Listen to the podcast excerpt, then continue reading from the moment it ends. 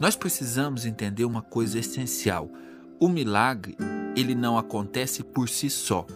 O milagre, ele é como que um carinho de Deus, uma palavra, um gesto de Deus para nos trazer para mais próximos dele. Porque toda ação de Deus na nossa vida, toda ação da providência de Deus na nossa vida é para nos levar para o céu, é para nos conduzir à salvação, à salvação da nossa alma, porque nós não fomos criados para este mundo, nós fomos criados para o céu e para estar na eternidade com o Senhor, para isso nós fomos criados. Então, quando nós recebemos o milagre, a coisa não acaba ali, porque de nada vai ter adiantado se eu recebi um milagre mas eu não respondi a este milagre. Então, o milagre exige de mim uma resposta.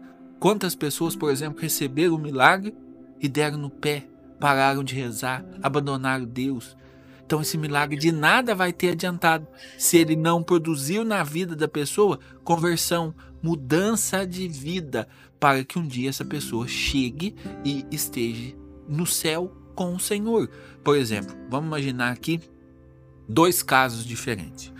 Por exemplo, no primeiro caso, a pessoa não rezava, a pessoa ela vivia uma vida distante de Deus. Aí ficou enferma. Ficou enferma, começou a pedir, pedir a cura. E Jesus realizou a cura, a pessoa foi liberta. Aí essa pessoa, ela não volta para trás, ela continua perseverante no caminho de Deus, continua evangelizando, começa a dar o testemunho do milagre que Jesus realizou na vida dela.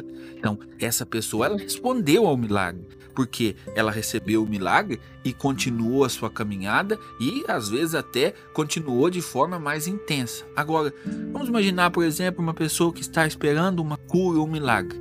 Aí Jesus vai e realiza a cura ou o milagre que a pessoa está esperando mas a pessoa para de rezar. Eu conheci um caso assim. A pessoa começou a rezar, grupo de oração, missa, promessa, intenção. Recebeu o que ela estava esperando. Deu no pé. Então esse milagre de nada vai ter servido para ela. Pelo contrário, ainda pode até contribuir na condenação dela. Porque Jesus no Evangelho está repreendendo aquelas pessoas que receberam o milagre, mas não se voltaram para ele.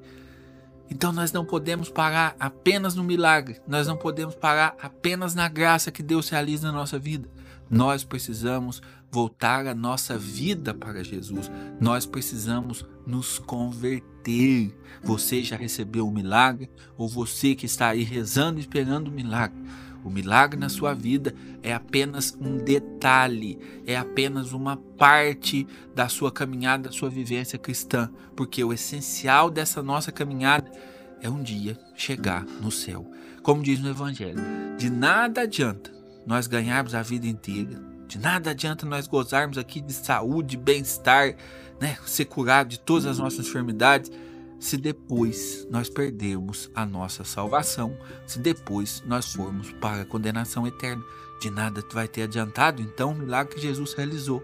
Deus é bom, Deus derrama graças sobre graças sobre a nossa vida. Por isso nós precisamos nos voltar para Ele. Não seja ingrato, não seja ingrata. Responda ao toque do amor de Jesus.